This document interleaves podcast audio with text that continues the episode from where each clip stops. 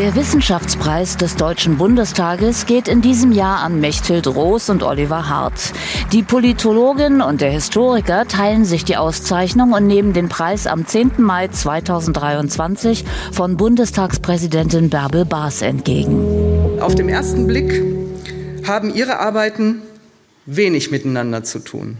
Mechthild Roos hat das Europaparlament in der Nachkriegszeit untersucht.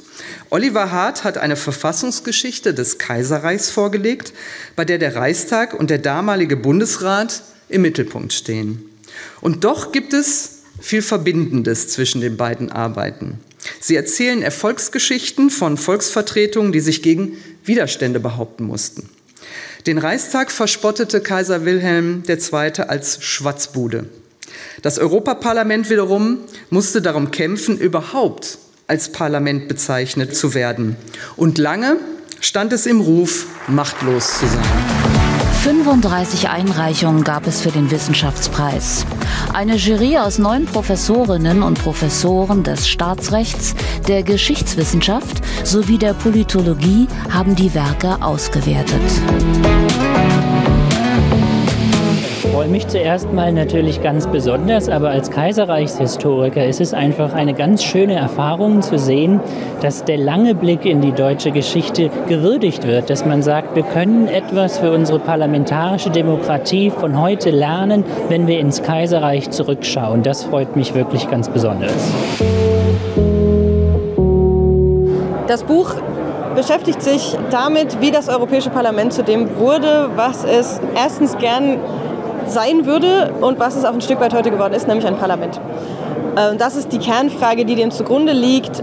Warum hat ein Parlament, warum hat eine Versammlung, die eingangs nicht mehr war als konsultativ, sollte sich einmal im Jahr treffen ähm, und eigentlich nur absegnen, was auf Gemeinschaftsebene gemacht wurde, warum hat sich diese Versammlung in das entwickelt, was heute das Europäische Parlament ist?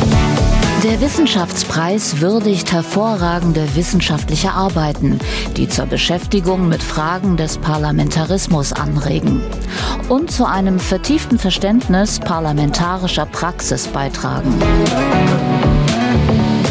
Es wird ja behauptet, dass der Bundestag die vielfältigen Interessen gar nicht mehr angemessen repräsentieren kann. Und es wird davon geredet, dass er sich selbst entmachtet habe.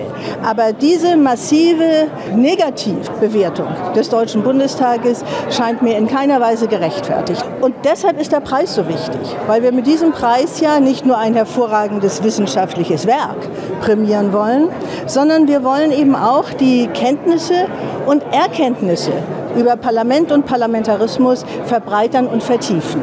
Und dafür ist der Preis von sehr großer Bedeutung.